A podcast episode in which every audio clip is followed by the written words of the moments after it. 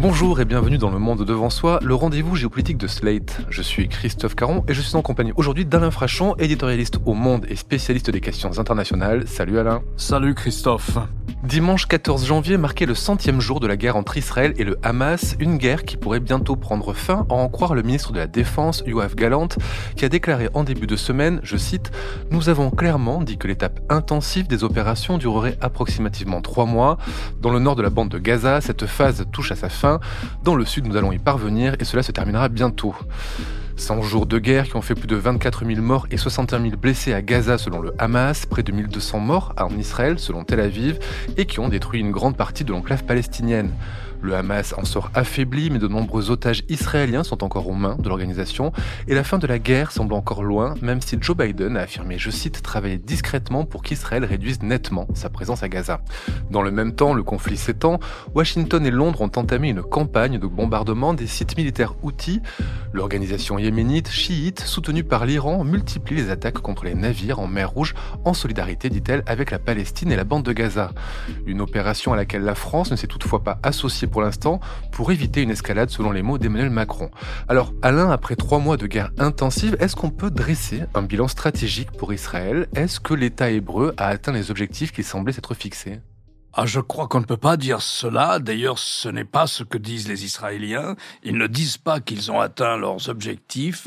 Leur objectif avait été formulé de manière très radicale par euh, le Premier ministre Netanyahou. Il s'agissait d'éradiquer le Hamas. Alors maintenant, quand on interroge les dirigeants israéliens, ils ont des formules plus nuancées. Il s'agit de démanteler l'appareil militaire et politique euh, du Hamas, éradiquer euh, un mouvement porteur d'une idéologie, ça voudrait dire être capable de supprimer cette idéologie. Or, il est évident que ce n'est pas cette campagne de bombardement qui va supprimer ce que représente, euh, sur le plan idéologique, ce que représente le, Hamas. Donc voilà, la campagne n'est pas finie. Les Israéliens ne disent pas qu'ils ont atteint leurs objectifs. Alors, cherchons un, petit peu, si on, on va du côté des chiffres, je crois que la plupart des observateurs militaires disent que le Hamas disposait d'à peu près 30 000 hommes armés, professionnels. Les Israéliens disent qu'ils en ont mis hors de combat pas loin de 10 000, 8 000 ou 9 000, pour autant qu'on puisse compter dans cet amas de ruines que devenue la bande de Gaza. Et donc, il reste encore 20 000 hommes en armes. Il reste la direction politico-militaire du Hamas, qui sans doute les Israéliens savent-ils où elle se trouve, mais il semble bien que pour se protéger, la direction politico-militaire du Hamas est entourée de certains des otages pris le 7 octobre dernier, et notamment des otages israéliens. Voilà ce qu'on peut dire sur le plan des opérations militaires. Pour le reste, la situation, euh, non pas stratégique celle-là, mais humanitaire, est un désastre de proportions immenses, puisque quasiment 2 millions de personnes ont dû se réfugier dans le sud de la bande de Gaza. Oui, on compte 1,9 million de déplacés dans ce conflit. 1,9 million sur 2 millions 300 000 habitants, à peu près, sans structure d'accueil. Euh, la plupart des installations électriques ont été détruites, la plupart des installations hospitalières ont été détruites.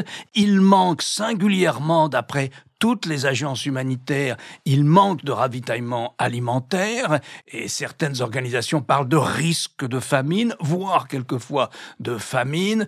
Et donc on a une situation de dévastation humanitaire euh, qui, elle, ne s'améliore pas et ne risque pas de s'améliorer. Les combats sont concentrés dans le sud, comme vous l'avez dit, en citant le ministère israélien de la Défense.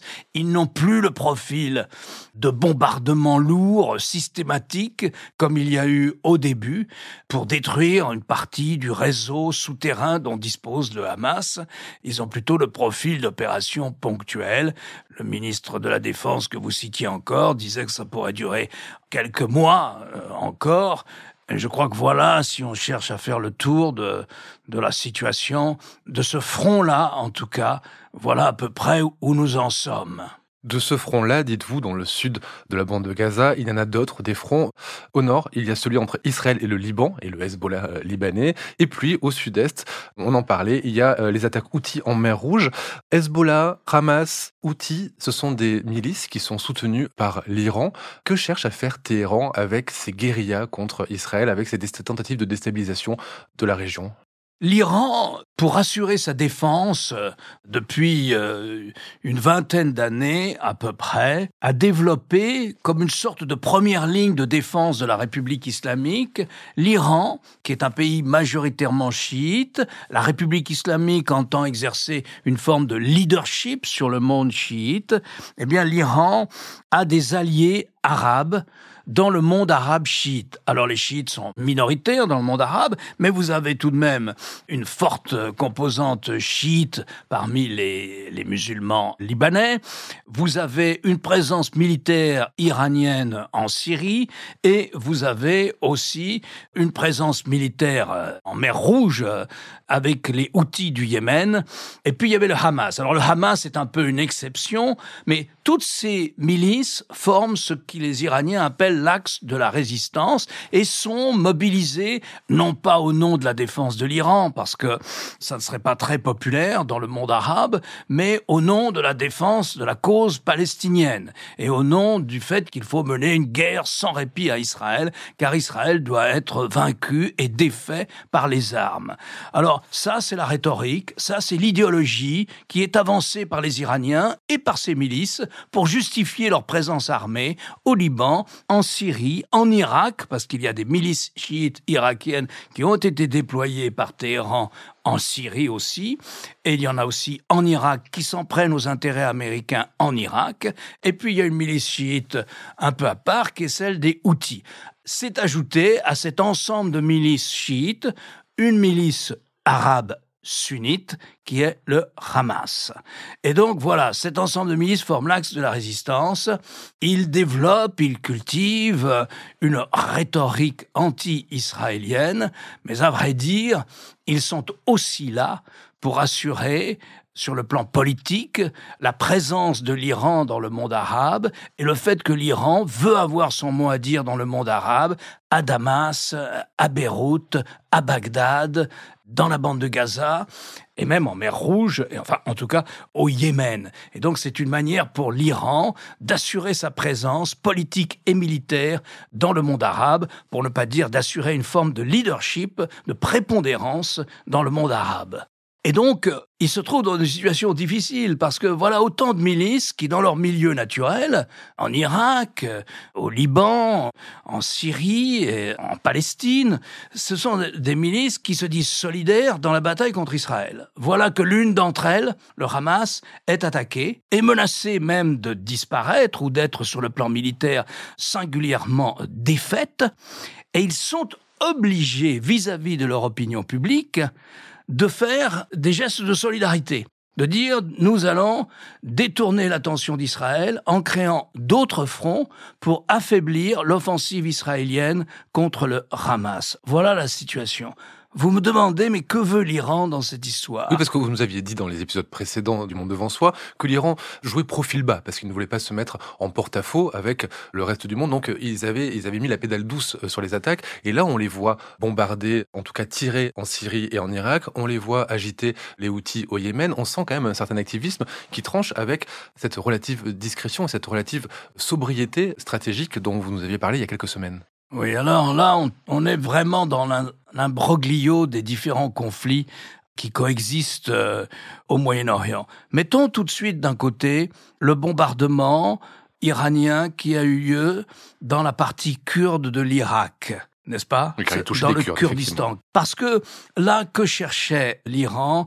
En fait, l'Iran cherchait à affaiblir des milices sunnites qui commettent des attentats en Iran. Et de même que les bombardements auxquels l'Iran a procédé au Pakistan, vous savez, le Pakistan est frontalier au sud-est, à 1000 kilomètres de frontière entre le Pakistan et l'Iran. C'est la région qu'on appelle en Iran le Sistan-Balouchistan, mais le Balouchistan s'étend en territoire pakistanais. Là, il y a aussi des milices iraniennes appartenant à la minorité sunnite de l'Iran et qui mènent des attentats contre la République islamique et on en a vu un il y a pas longtemps, il y a trois semaines, lors d'une cérémonie euh, pour un héros militaire iranien, il y a eu un attentat qui a fait une centaine de morts en République islamique. Mettons ça à part. Ça n'a rien à voir avec le conflit entre Israël et le Hamas en ce moment. La politique de l'Iran, c'est de laisser cet axe de la résistance, ces milices, entrer en guerre contre Israël pour manifester la solidarité de l'axe de la résistance avec le Hamas, mais pas trop pour ne pas que l'Iran soit directement confronté à Israël, voire aux États-Unis qui ont déplacé en Méditerranée orientale deux unités navales qui pourraient menacer euh, la présence iranienne en Syrie, voire carrément en profiter pour un raid sur les installations nucléaires de l'Iran. Et donc la République islamique veut bien donner un peu de ses milices arabes contre Israël, mais pas trop, pour ne pas qu'Israël saisisse l'occasion pour attaquer le Hezbollah au Liban. Et ainsi, l'Iran perdrait parmi ses alliés arabes non seulement le Hamas, mais risquerait aussi de perdre le Hezbollah si la guerre était beaucoup plus directe, beaucoup plus frontale entre Israël et le Hezbollah, avec notamment l'entrée de l'armée israélienne à nouveau au Liban comme en 2006. Et donc, de cela, pour le moment, la République islamique ne veut pas. Et donc, on est dans une sorte de guerre de réponse, si vous voulez, les uns et les autres, observant, si je puis dire, une manière de modération pour ne pas que ça dégénère, et notamment que ça dégénère sur le front nord euh, d'Israël avec le Hezbollah et face à l'armée israélienne. Alors Joe Biden lui aussi hein, cherche la modération. Je répète, il a dit travailler discrètement à la réduction de la présence israélienne à Gaza. Dans le même temps, il y a cette opération qui a été lancée par Londres et Washington en mer Rouge. Est-ce que Joe Biden a encore une influence sur Netanyahou? Est-ce que les États-Unis arrivent à se faire entendre à, Tel Aviv? Et deuxième question, pourquoi cette intervention anglo-américaine en mer Rouge?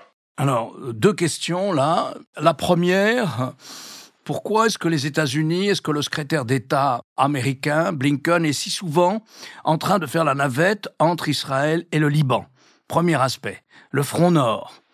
Eh bien, les Américains ne veulent surtout pas que la guerre s'étende. Ils ne veulent surtout pas que le Liban, qui est déjà en très mauvais état, subisse le choc de l'armée israélienne, avec des bombardements sur le sud de Beyrouth, puisque c'est une des bases du Hezbollah, le sud de Beyrouth. Le Liban est un pays qui est déjà dévasté, c'est un pays qui est en voie de paupérisation avancée, c'est un pays qui n'a toujours pas de président, qui est dans une crise économique et politique profonde, et les États-Unis ne veulent pas d'un État failli en plus en ce moment au Moyen-Orient. Et donc ils négocient, ils font une négociation entre le Hezbollah, par gouvernement libanais interposé, et Israël, et qui consiste à dire au gouvernement libanais, il faut convaincre le Hezbollah de limiter sa réponse, il faut convaincre le Hezbollah de ne pas tirer des missiles, parce que le Hezbollah a une réserve de 100 000 missiles à peu près, mais dont plusieurs centaines, voire plusieurs milliers, peuvent atteindre toutes les villes israéliennes,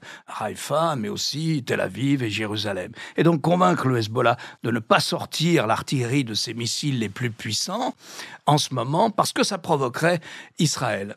Et pour cela, ils sont prêts, les États-Unis sont prêts à accorder une aide économique et financière très importante au Liban si jamais on arrive à contenir la réplique du Hezbollah.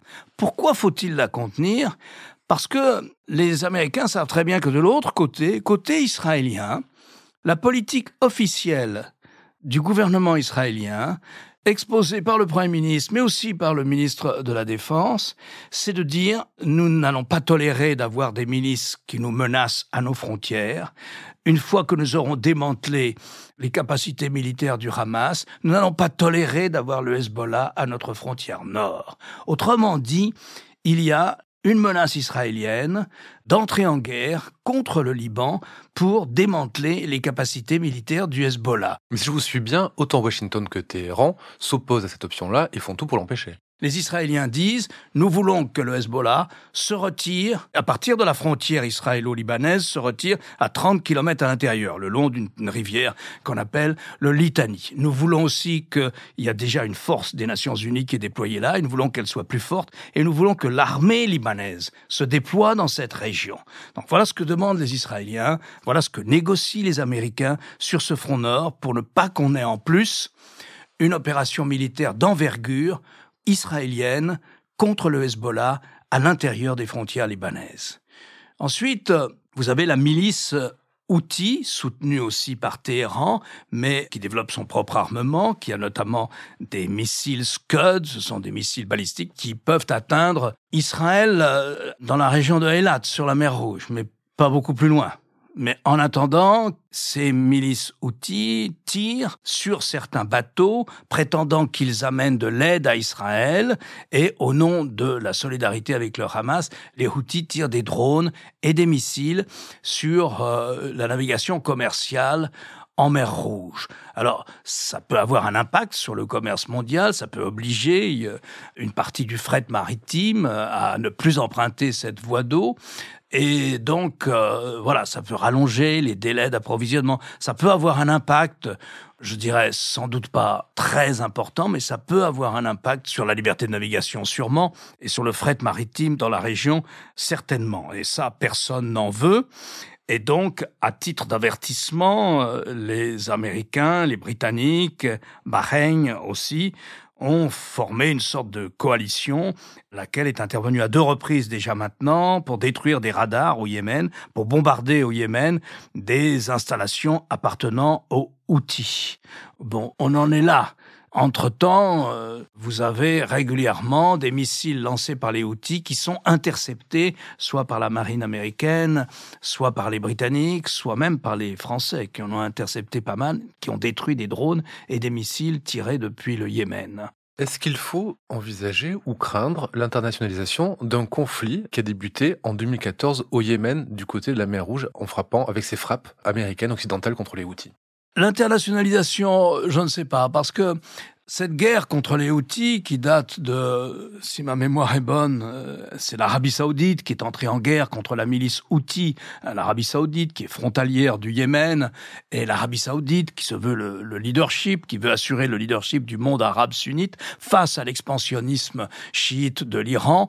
L'Arabie Saoudite donc euh, a voulu mener une opération contre le Yémen qui a dégénéré en une guerre, qui a généré en plus une guerre civile au du Yémen, qui a provoqué la plus grande catastrophe humanitaire euh, du siècle, qui a provoqué la mort de près de 400 000 personnes, soit directement dans les combats, soit dans les bombardements aériens menés par l'Arabie saoudite, avec des armes américaines d'ailleurs, avec des munitions américaines, soit dans une épidémie de choléra terrible qui a ravagé le Yémen et notamment les enfants dans le courant de cette guerre. Et donc, c'était un échec, cette campagne de l'Arabie saoudite, et c'est les Houthis qui maintenant gèrent euh, tout le nord du Yémen. C'est eux qui sont aux commandes comme ça d'une sorte d'État autoproclamé, une dictature impitoyable par ailleurs, aux mains des Houthis. Je pense que les États-Unis, l'ont dit d'ailleurs, n'ont pas du tout envie, à leur tour, de se trouver, de se retrouver embrigadés dans une guerre et dans une campagne, dans une longue campagne de bombardement contre le Yémen. Ils n'en ont certainement pas envie. Et je crois que personne dans le monde arabe, parmi leurs alliés arabes, personne ne, ne les y pousse. Donc ils ont voulu marquer une sorte d'avertissement bien conscient du risque qu'ils courent, en fait, d'être embrigadés malgré eux dans une bataille de, ce sera uniquement des bombardements aériens, mais contre le Yémen, qui est déjà un pays en ruine lui aussi. Pour terminer, Alain, j'aimerais avoir votre point de vue sur euh, cette assignation d'Israël par l'Afrique du Sud devant la Cour internationale de justice pour génocide. Votre consort du monde, Sylvie Kaufmann, y voit un nouveau marqueur du clivage entre Sud global et Occident. Est-ce que vous partagez cette analyse? Oui, je crois que c'est une observation euh, factuelle qui me paraît juste. Regardez ce qui s'est passé au lendemain du 7 octobre, vous avez très peu de pays appartenant au Sud global qui ont condamné ouvertement, euh, formellement, qui ont condamné l'attaque du Hamas en Israël et les 1200 morts dans des conditions atroces souvent provoquées lors de ce raid du 7 octobre dernier. Notamment aucun des alliés arabes des États-Unis, par exemple, aucun des pays arabes proches des Occidentaux, à je crois à une exception, peut-être l'État des Émirats arabes unis, n'ont condamné le Hamas. D'abord parce que le Hamas est populaire, ensuite parce que c'est vrai qu'il y a en Afrique, en Asie, ce sentiment général de ce qu'on appelle le deux poids, deux mesures. Les résolutions des Nations Unies, quand il concerne Israël, ne sont jamais appliquées, même si elles ont été votées par le Conseil de sécurité de l'ONU, chargé du maintien de la paix. La colonisation israélienne en Cisjordanie, elle est condamnée sur le plan rhétorique, mais il n'y a aucune sanction qui n'a jamais été prise. Et vous avez comme ça, dans ce qu'on peut appeler l'ancien tiers-monde, le Sud global émergent, une opinion publique qui considère qu'au fond, les Occidentaux parce que ce sont eux qui ont posé les prémices de l'ordre international en 1945, parce que ce sont les soviétiques et aussi les américains qui ont porté l'État d'Israël sur les fonds baptismaux au début de l'année 1948, eh bien que tout ça est imprégné du drame de la Shoah qui concerne essentiellement les Européens, à partir duquel les Européens et les Américains ont construit un ordre international et des normes internationales sur lesquelles nous n'avons pas notre mot à dire. Et on n'en a pas fait autant sur d'autres grands traumatismes dans l'histoire de l'humanité. On n'en a pas fait autant, notamment pour dénoncer le colonialisme. Alors, on peut discuter de ça, hein, naturellement. Mais je vous dis un peu de la rhétorique, la vulgate qu'on entend dans ce Sud émergent. On n'en a pas fait autant sur le colonialisme, on n'en a pas fait autant sur l'esclavagisme, et ainsi de suite. Alors, à tout cela, on peut ajouter que voilà, l'esclavagisme, la partie la plus dure euh, quantitativement, ce sont les Arabes qui l'ont mené, encore plus que les Européens. Bon, on peut multiplier les discussions euh, sur ces thèmes-là. Il n'empêche, cela semble bien être un sentiment dominant dans ce qu'on appelle le Sud global. Ce qui est intéressant, c'est de voir que les Russes et les Chinois exploitent ce sentiment et que les Russes et les Chinois n'ont pas condamné, n'ont pas condamné l'opération du Hamas le 7 euh, octobre dernier, embrayant ainsi sur ce sentiment du deux poids deux mesures mené par les Occidentaux et essayant naturellement d'en faire un argument contre la prépondérance occidentale ou prétendue prépondérance occidentale sur les institutions internationales. Pour aller plus loin, je vous renvoie vers le papier de Sylvie Kaufmann dans Le Monde intitulé Avec la plainte de l'Afrique du Sud contre Israël pour génocide, le Sud conteste une mémoire dominée par la Shoah et lui oppose celle de la colonisation. Elle revient aussi sur les enjeux intérieurs qui ont poussé l'Afrique du Sud à entamer cette démarche. Merci Alain. Je rappelle votre chronique chaque jeudi dans Le Monde et sur le monde.fr. Cette semaine, vous nous parlez cette semaine, je parle de Trump et des juges, parce qu'il n'y a pas que les électeurs dans cette élection américaine, il y a les juges qui vont jouer un rôle, qu'ils condamnent ou qu'ils ne condamnent pas Donald Trump. D'une manière ou d'une autre, les juges vont jouer un rôle très important. Et donc, je reviens sur cette partie à trois, Donald Trump, les électeurs et les juges. Je vous renvoie à ce propos à l'épisode de la semaine dernière du Monde devant soi où vous débattiez avec Jean-Marie Colombani sur justement cette Cour suprême qui peut se positionner en super électrice. Jean-Marie Colombani qui nous rejoindra la semaine prochaine. Merci Alain et à la semaine prochaine. Au revoir Christophe.